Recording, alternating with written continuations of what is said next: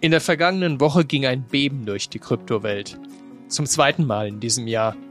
War es im Mai ein Stablecoin, der zusammenbrach, so ging diesmal mit FTX eine der größten Kryptobörsen pleite. Und wieder sind sie da, die Fragen. Sind Kryptowährungen nur Lug und Trug und nichts wert?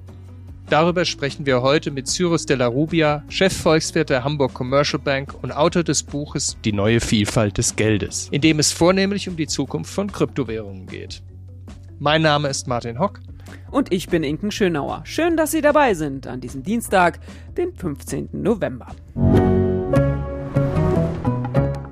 Oh meine Inken, wenn ich so auf die Kryptowelt blicke und was da in diesem Jahr alles abgeht, was ist denn so dein bisheriges Resümee für dieses Jahr?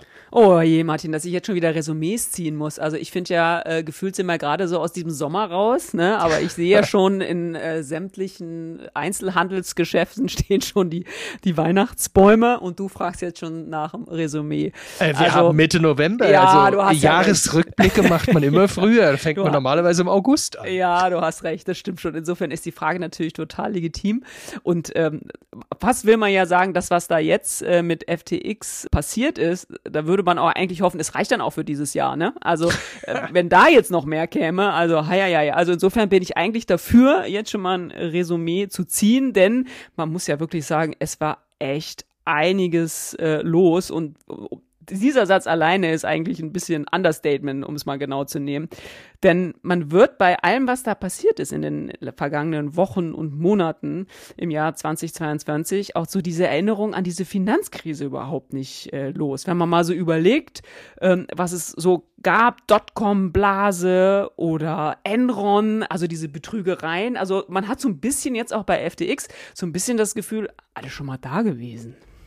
Ja, es ist wirklich wahr. Also manche von diesen Kryptotypen, ob das jetzt nun Bankman Fried oder wer auch immer ist, erinnern mich sowas von an, an so neue Markthelden wie Bodo Schnabel von Comroad oder, oder Daniel David von Gigabell. Die waren nicht ganz so elegant und nicht ganz so hip, aber äh, ja, so komische Typen waren die auch. Ja, äh, man merkt schon, du warst irgendwie live dabei, oder? Also da, da sind, schon so Geschichten, also ich will fast sagen, man schwelgt in Erinnerung, wenn es nicht so wirklich übel war teilweise. Man konnte es ja äh, gar nicht äh, glauben.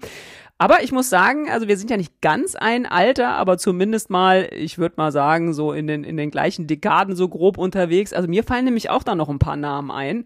Die Gebrüder Haffer, vielleicht kannst du dich Haffer. noch an die erinnern. Ja. Oh Mann, ai, ai, da war ai, ich, da war ich gerade junge Volontärin und dann auch noch in München, weiß ich noch, als die äh, mit EMTV e, ähm, die Muppet Show gekauft haben. Das ja, war, ja, ja. Das, das war wirklich irre. Also da, da wusste man irgendwie, da ist ein mega Unternehmen angeblich am Werk und wir wissen ja, äh, wie das geendet hat. Die Jüngeren wissen es nicht. Es war auch eine mega Pleite. Oder äh, der Herr Schmidt von Mobilcom war auch wirklich eine große Nummer. Ja, allerdings. Aber ehrlich gesagt, dass das jetzt nun solche Assoziationen weckt, ist irgendwo eigentlich furchtbar schade.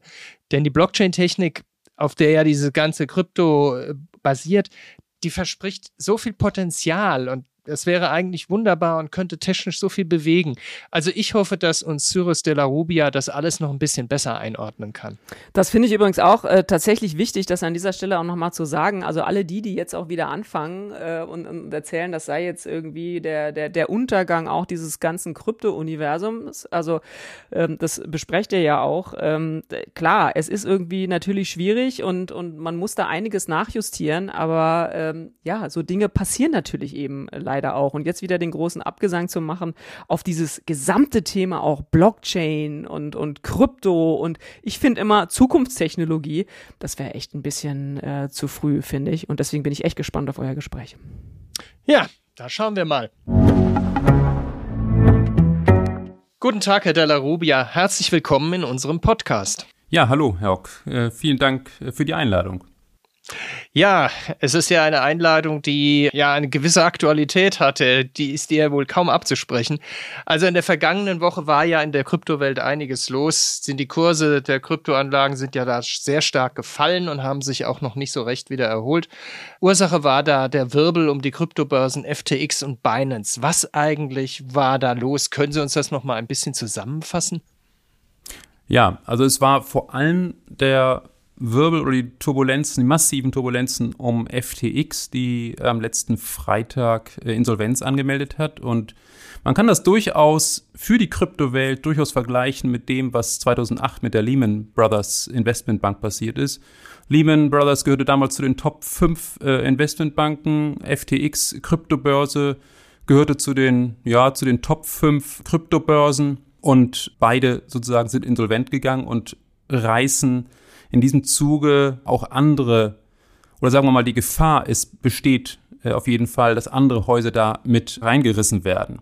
Und Binance hat da durchaus auch eine Rolle zu spielen. Das ist noch nicht so ganz klar, welche, aber in jedem Fall hat der Chef von Binance, Changpeng Zhao, als die Probleme von äh, FTX offensichtlich wurden, mal eben getweetet, dass er bereit sei, FTX zu unterstützen, um dann wenige Stunden später zu sagen, naja, wir haben in die Bücher geguckt, das sieht alles etwas unübersichtlich aus, das äh, ist zu viel. Und dann äh, hat die Sache natürlich ihren sehr rapiden und beschleunigten Lauf genommen. Ja, Binance war ja auch ein, ja, nach Anteilseigner ist zu viel gesagt, aber es war ja auch sehr stark an dem FTX-Token FTT beteiligt. Aber eigentlich war der Konflikt ja ein, ein, ein, vor allem ein persönlicher oder der ging dem zumindest voraus, hatte man so den Eindruck zwischen Changpeng Zhao und dem FTX-Boss Sam Bankman-Fried. Die beiden haben sich ja über Twitter, ja, wie soll man sagen, Schlammschlacht, Krieg bekriegt in dem, im Vorfeld. Worum ging es denn da eigentlich?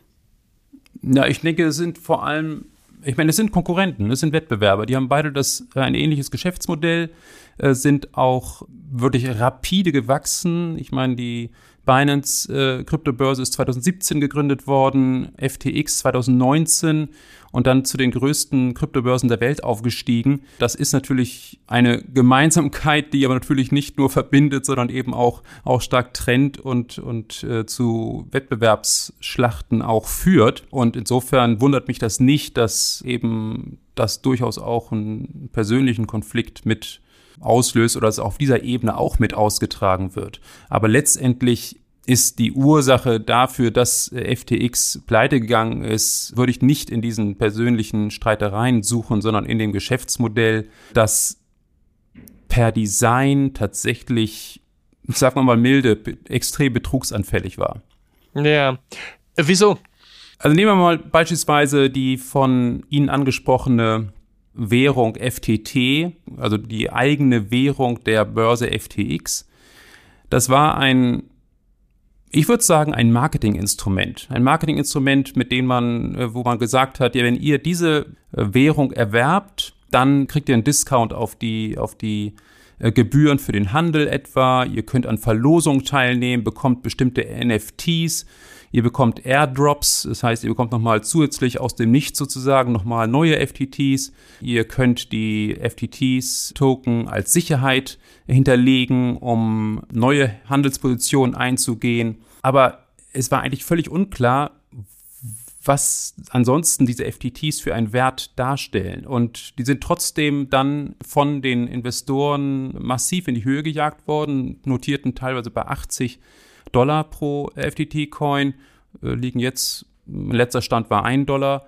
Und dadurch, dass eben diese FTTs auch vielfach als Sicherheit hinterlegt wurden und das bedeutet letztendlich, wenn man einen Kredit aufnimmt und die Sicherheit hinterlegt und die Sicherheit aber an Wert verliert, dann wird natürlich auch, äh, werden natürlich auch Margin Calls sozusagen fällig und dann bricht das Kartenhaus zusammen. Dazu kommt, dass im Endstadium dieser, dieser Episode oder dieser, dieser Story noch klar wurde, dass das Haus Alameda, das eng verbandelt ist mit der FTX-Börse, dass die ihrerseits als Handelshaus, als ja, Eigenhandel betrieben, äh, die Eigenhandel betrieben haben, dass die äh, sich verspekuliert hatten und dann Hilfe von FTX bekamen, äh, nur FTX war so großzügig, Kundengelder dafür zu verwenden, um diese Hilfe zu ja, transferieren.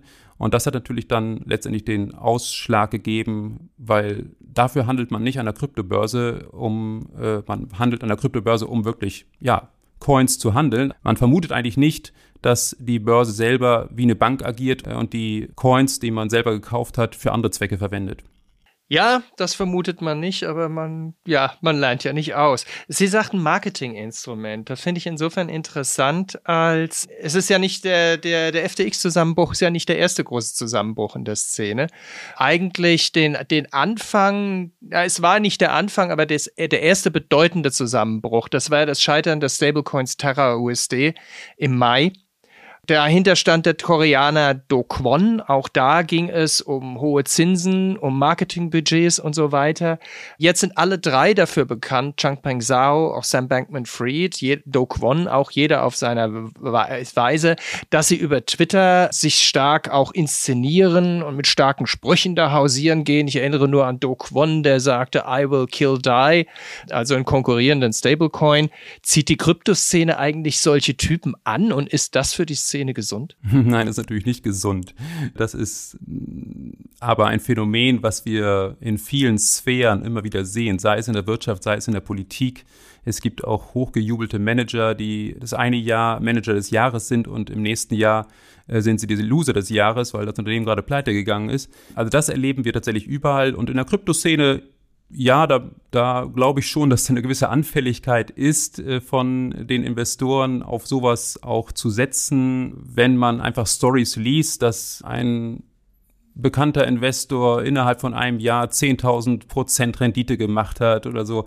Das, ja, da, da spielt einfach die menschliche Natur, sag ich mal, der Ratio einen gewaltigen Streich. Und das werden wir immer wieder erleben. Und äh, ich glaube, was, was hier einfach wichtig ist für die, für Investoren, für Anleger, sich versuchen erstmal davon frei zu machen und zu unterscheiden zwischen den, zwischen den, den Arten von Geschäftsmodellen, die da verfolgt werden. Weil was wir hier jetzt ja sehen, Sie haben ja einige andere Insolvenzen genannt, Celsius gehört ja auch dazu, die, die Kryptobank, äh, die auch äh, Insolvenz äh, angemeldet hat. Es sind bisher, sage ich mal, alles Modelle, die aus der zentralisierten Welt kommen und die echten dezentralisierten Modelle, nehmen wir mal DAI, das eben gerade gekillt werden sollte von, äh, äh, von dem äh, Terra US-Dollar-Gründer äh, oder auch äh, die dezentrale Kryptobörse äh, Uniswap ähm, oder auch eine Kryptobank Compound. Die sind alle sage ich mal, weitestgehend dezentral. Und die halten sich wirklich sehr gut und, und sind wesentlich resilienter gegenüber ähm, derartigen Schocks. Und ich glaube, da muss man einfach ganz klar auch unterscheiden. Und da gibt es auch nicht den Guru, hinter dem alle hinterherrennen und der mit einem Wort irgendwie alles hochjubeln kann oder nach unten jubeln kann oder zerstören kann. Also das ist schon grundsätzlich ein resilientes Modell, was hier angestrebt wird und, und wo man, glaube ich, als Investor eben auch entsprechend ganz klar unterscheiden muss. Böse Zungen behaupten, ja, der Manager des Jahres sei der erste Schritt in die Insolvenz. Ähm, das ist vielleicht ein bisschen übertrieben, aber es gibt schon einige Manager des Jahres, die ziemlich schnell, deren Unternehmen dann ziemlich schnell, ja, nicht mehr so gut dastanden, will ich es mal so ausdrücken. Ja, Sie haben das Stichwort Dezentralität genannt versus starke Leitfiguren. Diese starken Leitfiguren sind ja auch in der Kryptowelt tatsächlich ein Phänomen, weil ja die, die, die unterliegende Idee ist ja die Dezentralität. Also das ist ja auch gerade so die Uridee von, von Bitcoin eigentlich. Allerdings gibt es auch in der Kryptowelt durchaus eine Menge Versuche, diese Dezentralität auf andere Weise zu untergraben. Also beispielsweise, wenn auf Basis, wenn, wenn Tokeninhaber Inhaber über ein Blockchain-Protokoll abstimmen. Dann gibt es tatsächlich ja auch ganze Unternehmen, deren einziger Zweck ist, also äh, den Tokenbesitz zu monopolisieren und auf diese Weise ein Blockchain-Protokoll auch zu manipulieren. Und natürlich tritt auch äh, wieder der Fall ein, negativ gewandt ist es das Free-Rider-Verhalten, dass einfach diejenigen, die einen großen Besitz an einem Token haben, natürlich ein viel größeres Interesse einer Abstimmung haben, während die Kleinen, die da mitstimmen sollen, eben nicht dabei sind. Also irgendwo scheint mir ja, ist es mit der Dezentralität, mit dieser Grundidee, ja in der Szene gar nicht so weit her. Oder geht das jetzt so weit? Naja, das ist schon eine Gefahr, die, die, Sie, die Sie ansprechen, dass Governance-Token, also äh, Token, mit denen man eben Geschäftsentscheidungen mit beeinflussen kann, dass da sozusagen eine feindliche Übernahme passiert und dann äh, Entscheidungen getroffen werden, die eigentlich nicht im Interesse der Nutzer sind. Das ist durchaus eine Gefahr. Nur ich vergleiche das immer ganz gerne mit, ich weiß nicht, ob Sie das, dieses Bild kennen. Das ist so ein Glasschrank und dahinter sind Teller, die sind äh, aber dicht, also sind eigentlich umgekippt und liegen ganz dicht an der Tür. Wenn man die Tür aufmacht, mhm. dann fallen sie alle raus und sind alle kaputt. Ja. So, und, und das ist im Prinzip das, was eigentlich auch passiert, wenn ein eigentlich dezentrales Modell zentralisiert wird. Denn dann verliert nämlich das Geschäftsmodell insgesamt seinen Wert und die Token entsprechend auch. Das heißt, die, die Betrüger, sag ich mal, oder die, die das manipulieren wollen, die müssen dann natürlich auch noch mal schnell genug sein, die Token dann schnell zu verkaufen. Und das kann durchaus passieren, das ist richtig. Und sowas kann dann auch äh, wirklich äh, sehr, sehr viel Vertrauen kosten. Aber man muss ja auch berücksichtigen, dass die Blockchain, eine, eine ganz wichtige Eigenschaft der Blockchain ist ja, dass sie äh, transparent ist. Und derartige Manipulationsversuche können dann auch eher aufgedeckt werden. Und in, insofern sehe ich die Gefahr bei solchen etablierten dezentralen Geschäftsmodellen, wie ich eben genannt habe, Uniswap, DAI, Compound, wo, glaube ich, auch von der Investorenschaft sehr viel bewusstere Investoren auch mit von der Partie sind als bei vielen zentralisierten Coins, wo viele einfach auf, auf einer Welle mitschwimmen. Äh, da sehe ich die Gefahr tatsächlich durchaus geringer, dass derartige Manipulation tatsächlich gelingen. Völlig, völlig ausschließen würde ich es nicht, aber ich halte sie für sehr, sehr viel geringer. Das ist schon von der Struktur her wesentlich resilienter.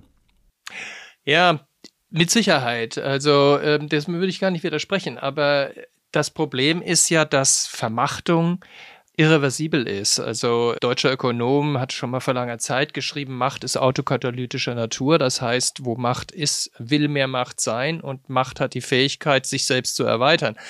Ja, was heißt das nun? Das heißt, wenn ich halt in einem Blockchain-Protokoll, einem dezentralen Blockchain-Protokoll einmal Macht habe, dann ist es im Endeffekt nicht mehr dezentral. Also wie geht man dann eigentlich um in einem DAI oder einem Uniswap damit, wie vermeidet man Macht? Die Herausbildung von Macht. Naja, das ist ja schon das Besondere an der, an der, Blockchain und an den dezentralen Protokollen. Die sind alle Open Source. Und nehmen wir mal beispielsweise Uniswap. Uniswap ist die größte dezentrale Kryptobörse. Und was ist passiert? SushiSwap ist gegründet worden mit einem sehr, sehr ähnlichen Protokoll, weil es ja auch nicht irgendwie patentrechtlich geschützt ist und ist ebenfalls relativ erfolgreich. Also da entsteht dann auch automatisch Konkurrenz. Wenn ein Geschäftsmodell sehr erfolgreich ist, dann kann das durchaus kopiert werden und die Macht entsprechend auch verteilen. Äh, insofern ist das, glaube ich, schon auch eine ganz große Besonderheit der dezentralen Blockchain, dass äh, genau diese Machtkonzentration ähm, nicht so ohne weiteres möglich ist. Also natürlich ist, ist eine Ethereum-Blockchain äh, extrem wichtig für das gesamte Spektrum der dezentralen Geschäftsmodelle in der, in der Kryptowelt. Aber ich sehe dort auch nicht einen einzigen Player, sondern eine, eine hochgradig vernetzte und extrem intelligente und kluge Entwickler-Community, die zum Beispiel jetzt es über viele Jahre und die waren auch not nötig, geschafft haben, das Protokoll zu ändern. Aber das war nicht mal eben, du, jetzt machen wir das mal und schnippst, dann wird das Protokoll geändert und eventuell sogar zu Ungunsten der Nutzer, sondern das war ein ganz langwieriger Prozess, der in diesem dezentralen, in dieser dezentralen Governance-Struktur stattgefunden hat. Und das ist eigentlich ein, ein sehr positives Beispiel, wo, wo auch in der Dezentralität auch Änderungen stattfinden können, ohne dass äh, sie zerstörerisch wirken. Im Gegenteil, sogar das, das Ergebnis dieser äh, Umstellung der Ethereum-Blockchain von Proof of Work auf Proof of Stake ist ja, dass die Blockchain jetzt wesentlich weniger Energie verbraucht als vorher.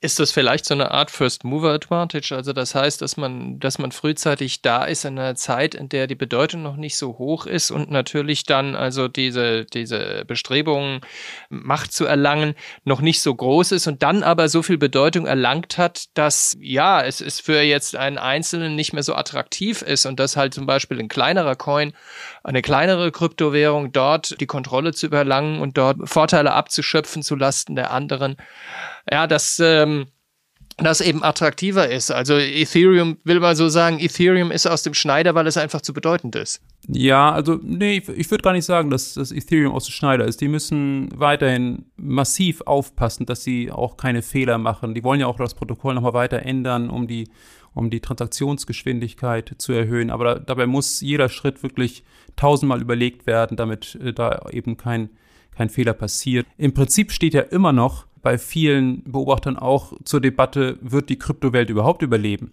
Und insofern, wenn, wenn wirklich Ethereum zugrunde gehen sollte, dann ist das, glaube ich, der Todesstoß für, für die, für die Krypto-Finanzwelt insgesamt, beziehungsweise dann wird es wirklich sehr, sehr schwer, da äh, wieder Fuß zu fassen oder dass sich das wieder belebt, obwohl die Idee ja grundsätzlich gut ist. Aber Insofern sehe ich nicht, dass Ethereum wirklich aus dem Schneider ist, aber natürlich seit 2015 funktioniert die Blockchain. Da ist eben diese extrem gute Idee gleich von vornherein berücksichtigt worden, Smart Contracts auf die Blockchain zu speichern, also kodifizierte Geschäftsmodelle, die im Prinzip von, von alleine laufen und, und Intermediäre überflüssig machen. Und damit hat Ethereum ganz klar eine herausragende Stellung und, und eine gute Reputation erlangt. Und äh, wenn ich jetzt zum Beispiel mir ein dezentrales Geschäftsmodell anschaue, dann ist meine erste Frage, auf welcher Blockchain läuft das denn? Und wenn das dann irgendwie Solana ist oder eine, eine private Blockchain, dann sage ich ja, okay, interessant, aber mir wäre es eigentlich lieber, wenn es auf Ethereum laufen würde. Ja, interessant. Also ist dann eigentlich Ethereum tatsächlich in der Kryptowelt äh, der, der, der Schlüssel? Ähm, weil wenn man gemeinhin über Krypto, sogenannte Kryptowährungen, also Kryptoanlagen spricht, dann kommt ja immer als erstes Bitcoin. Weil es mm, halt auch der mm. älteste ist und irgendwie so eine Art Platzhirsch. Ist Bitcoin dann gar nicht so bedeutend wie Ethereum? Meines Erachtens nicht. Also meines Erachtens ist tatsächlich Ethereum die Kern-Blockchain in der, in der Kryptowelt. Also was bei Bitcoin festzustellen ist, ein extrem robustes Netzwerk, was schon viele Stürme überstanden hat. Das ist ganz klar. Denken wir zum Beispiel mal zurück äh, an das letzte Jahr, wo, äh, ich meine, es wäre letztes Jahr gewesen, als China einfach von einem Tag auf den anderen mehr oder weniger das Mining verboten hat. Und damals war wirklich über 60 Prozent der Mining-Aktivität in China.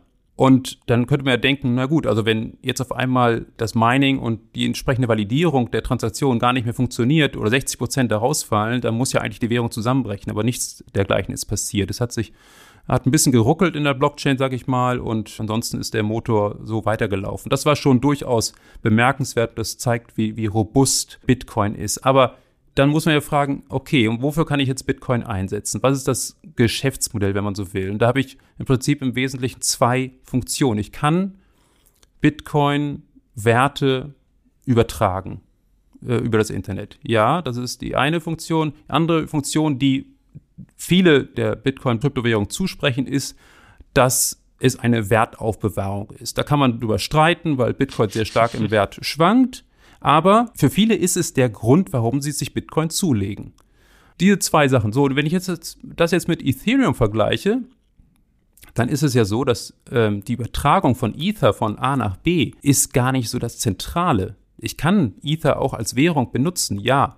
Äh, und ich glaube auch, dass Ether als Währung auch eine ganz, ganz wichtige Rolle spielen wird. Aber das Wesentliche ist doch, dass hier ganz verschiedene Geschäftsmodelle insbesondere aus der Kryptofinanzwelt abgebildet werden können oder beziehungsweise aus der Finanzwelt abgebildet werden können, also aus der traditionellen Finanzwelt, sei es eine Börse, sei es ein Vermögensverwalter, sei es ein Kreditnehmer, sei es, dass man Ersparnisse anlegen kann. Über Staking ist auch eine Verzinsung möglich. Und das Staking ist letztendlich, wenn es das echte Staking ist, eine Möglichkeit, Geld in der Blockchain anzulegen, damit die Validierung der Blockchain besser funktioniert.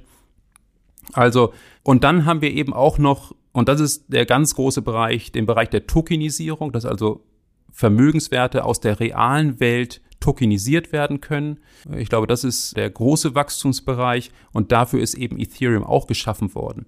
Also da gibt es, also man kann das alles theoretisch auch mit der Bitcoin-Blockchain machen, aber die ist so kompliziert, beziehungsweise ist dafür nicht gemacht worden. Man kann das irgendwie so hin mit Workarounds und so, und so weiter, aber sie ist überhaupt nicht dafür gemacht worden und Ethereum ist explizit dafür gemacht worden und wird auch in dieser Hinsicht auch weiterentwickelt. Tja, das ist öfter mal so mit den Pionieren, dass äh, wenn man damit anfängt, man halt viele Dinge noch nicht weiß und daraus erst lernt und dann hat man mal so eine Technik aufgebaut und dann ist die eigentlich schon wieder veraltet. Aber gut, nochmal, äh, Tokenisierung ist also ja die Aufteilung von, von, von äh, Vermögenswerten in, in kleine Anteile und darüber der, äh, macht dann möglich, also beispielsweise, was weiß ich, äh, an einem Kunstwerk einen Anteil zu erwerben und zwar tatsächlich auch einen Anteil zu erwerben, nicht so wie bei NFTs ja irgendwie so eine so, so ein Echtheitszertifikat sind, sondern tatsächlich sich daran zu beteiligen. Zum Schluss noch einmal zurück zu der FTX-Geschichte. Es ist ja ein bisschen skurril. Also äh, das, die Regulierungsdebatte ist ja praktisch ja so alt ähm, wie Bitcoin als er Aufmerksamkeit hat.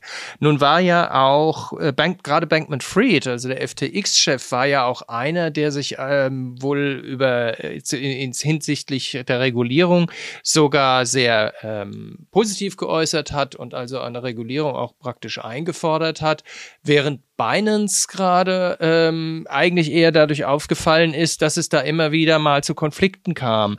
Jetzt aber hat auf dem B20-Gipfel, also am Rande des G20-Gipfel, Binance-Chef Sao äh, tatsächlich auch äh, gefordert, dass also eine äh, starke Regulierung sein müsse, was er irgendwie äh, also irgendwie mir kommt es ein bisschen vor wie eine komische Wendung, aber ähm, ist Regulierung tatsächlich, wäre Regulierung tatsächlich hilfreich, damit die Branche ähm, nicht am Ende in all diesen jetzt besprochenen Verwerfungen untergeht? Ja, also bei FTX war ja die glorreiche Kombination von zentralisiert und unreguliert. Und das ist so die schlechteste Kombination, die es eigentlich gibt. Und dass jetzt Sam Bankman-Fried sich für Regulierung eingesetzt hat, ja, mag sein, dass er das so verbal ausgedrückt hat, aber ich zweifle daran, dass er das wirklich mit dem Herzen sozusagen unbedingt wollte, äh, weil er hat sich natürlich schon einen, äh, diesen Bereich auch gesucht und, und, und äh, hat da äh, massiv die, die äh, Regulierung umgangen, hat, hat äh, beispielsweise auch, äh, das war ja auch ein, ein, ein Charakteristikum dieser Börse, Derivatehandel äh, massiv forciert, ähm, wo man eigentlich doch denkt, na ja, wozu brauche ich eigentlich ein Derivat, wenn ich Krypto habe? Ne? Das ist doch volatil genug eigentlich. Aber ja. nein, da muss man auch mal einen Hebel draufsetzen mit Futures und Optionen. Also da habe ich so ein bisschen meine Zweifel. Insofern sehe ich das auch nicht so als die große Wende, sondern ich sehe das als eine Reaktion auf den öffentlichen Druck, der einfach da ist. Ähm, immerhin, es gibt diese Personen, da kann man auch als Regulierungsbehörde auch durchaus Maßnahmen ergreifen und werden auch ergriffen. Äh, letztendlich gibt es diese Personen, die man auch sanktionieren kann. Ähm, insofern, glaube ich, steigt da einfach der Druck. Kann Regulierung was zum Positiven wenden? Sicher. Ähm, das ist halt eine Methode, um Transparenz in äh, die ganze Angelegenheit zu bekommen. Wenn es jetzt darum geht, was soll reguliert werden, dann würde ich auch sagen, ja, an erster Stelle stehen natürlich die ganzen zentralisierten Geschäftsmodelle, also vor allem die Kryptobörsen ähm, und die, die Stablecoins. Und zwar die zentralisierten Stablecoins. Also nicht DAI, als mhm. dezentrale Stablecoin, sondern zum Beispiel Tether, ein großes Thema. Ich meine, das ist die, die Stablecoin mit der größten Marktkapitalisierung von etwa von fast 70 Milliarden US-Dollar. Und niemand weiß so richtig, ob die Tether wirklich gedeckt sind mit welchen Vermögenswerten. Es gibt da eine Wirtschaftsprüfungsgesellschaft, die sagt, das ist so, aber äh, die ist wiederum auch nicht irgendwie ähm, von den Regulierern anerkannt. Also das ist eigentlich auch so ein, ein extrem blinder Fleck in der Kryptowelt. Und, mhm. und, und bei diesen Dingen, da muss man ansetzen. Und das ist, glaube ich, am meisten dienlich für den Verbraucherschutz. Herr Della Rubia, ich bedanke mich recht herzlich für das Gespräch. Ja, vielen Dank, Herr. Das war doch ein sehr aufschlussreiches Gespräch. Inken, was nimmst du mit? Ja, ich finde ganz spannend, diese, diese Frage, um dieses sich ja bei dem ganzen Thema Blockchain, also bei den Fans und auch bei denen, die da so viel Kritik immer üben, dreht, ist ja dieser Punkt des äh, Dezentralen. Und das finde ich irgendwie echt interessant, welche klare Linie Della Rubia hier zieht zwischen dem dezentralen und den, Dez den zentralen Modellen. Und wie klar er auch letztlich sagt, dass diese ganzen Gurus bei diesem ganzen Thema echt wenig hilfreich sind. Das fand ich irgendwie gut, dass ihr da nochmal so ausführlich drüber gesprochen habt. Ja, es ist doch eine Differenzierung, die man auch durchaus nachvollziehen kann. Also ich hoffe ja bloß, dass all das, was man so landläufig als Hype bezeichnet, mal herausgespült wird. Und zwar ohne, dass es noch mehr großen Schaden anrichtet. Das bisherige ist eigentlich schon genug. Und dass ein, ein so ein großer Befürworter von Kryptomodellen wie Della Rubia auch letztlich klar sagt, dass diese Welt immer noch darum kämpfen muss, nicht unterzugehen, das finde ich auch bemerkenswert. Und dann sind wir auch schon wieder bei unserem Ding der Woche. Ich meine, da kann ja eigentlich gar nicht mehr viel kommen, ehrlich gesagt, Martin, oder? Was hast du dabei diese Woche? Ja, also man muss sich einfach sagen, das Ding der Woche ist ja heute eigentlich die Hauptsache gewesen. Äh, also was soll ich sagen, bei diesem gefallenen Kryptoretter Sam Bankman-Fried, also dem FTX-Chef, fehlen einem ja doch die Worte. Und je mehr man sich anschaut, umso mehr äh, fehlen einem die Worte. Hast du übrigens gewusst, dass er fleißig weiter twittert? Ja, ich bin da ja nicht ganz so aktiv auf diesem äh, Twitter-Gedöns, weil ich immer so denke, da kann man sich immer so äh, drin verlieren. Also du weißt ja, äh, du ja auch, wir verfolgen irgendwie sehr, was Elon Musk so macht. Also insofern, und da habe ich, hab ich das Gefühl, da habe ich schon genug zu tun, dem so zu folgen. Insofern, nee, weiß ich nicht. Was gibt der so von sich? Also es muss wirklich extrem verwirrend sein, um es so mal auszudrücken. Also sein erster Tweet vom Montag lautete wohl einfach nur What? Und dann folgten im Laufe von 24 Stunden acht weitere Tweets, die dann das Wort happened buchstabierten. Also insgesamt, what happened, was ist passiert?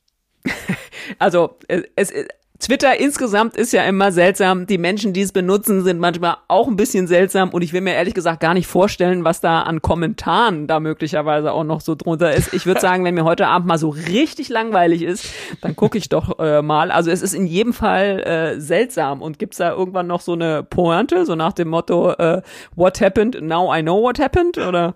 Allerdings, denn das nächste war, übersetzt keine Rechtsberatung, keine Finanzberatung. Das ist alles, wie ich mich erinnere, aber mein Gedächtnis könnte fehlerhaft sein. Oh Mann, ey, wenn man das so hört, dann kann man sich allen Ernstes echt mehr Sorgen um den Geisteszustand äh, machen, als äh, um das Gedächtnis dieses Mannes. Und als ob das noch nicht genug gewesen wäre, sagte er dann auf eine Frage von einem Reporter von der New York Times, ob er denn weiter kryptische Tweets absetzen wolle, so etwas in der Art. ja, aber ich finde, ganz ehrlich, es folgt so ein bisschen äh, den Traditionen da auch, oder? Ich, wir haben ja, hab ja gerade schon gesagt, ich folge ja fast äh, ausschließlich sehr, sehr engagiert irgendwie Elon Musk. Ich meine, was der manchmal so twittert, der hat schon sein Unternehmen äh, per Twitter auch schon mal von der Börse genommen und dann nie wieder doch nicht und so, ne? Oder allein jetzt äh, diese Geschichte äh, mit der äh, mit der Übernahme. Also insofern wundern tut's mich nicht. In dieser unserer geschwätzigen Profession will das ehrlich gesagt aber auch schon ein bisschen was heißen, wenn wir irgendwie finden, ja. ähm, das ist echt too much. Der Chief Twit, ja. ja. Und das war's auch schon wieder mit unserer dieswöchigen Folge des FAZ-Podcasts Finanzen und Immobilien. Wenn Sie Fragen haben, Themenwünsche oder andere Anregungen, schicken Sie uns eine E-Mail an podcast.faz.de oder schreiben Sie uns auf unseren Social-Media-Kanälen. Wir freuen uns, wenn Sie uns abonnieren und wenn Sie uns weiterempfehlen. Zu finden sind wir überall dort, wo es Podcasts gibt. Und schauen Sie auch mal gerne in unsere LinkedIn-Gruppe, da gibt es auch immer wieder den ein oder interessanten Post. Tschüss, bis nächste Woche. Alles Gute und machen Sie was aus Ihrem Geld.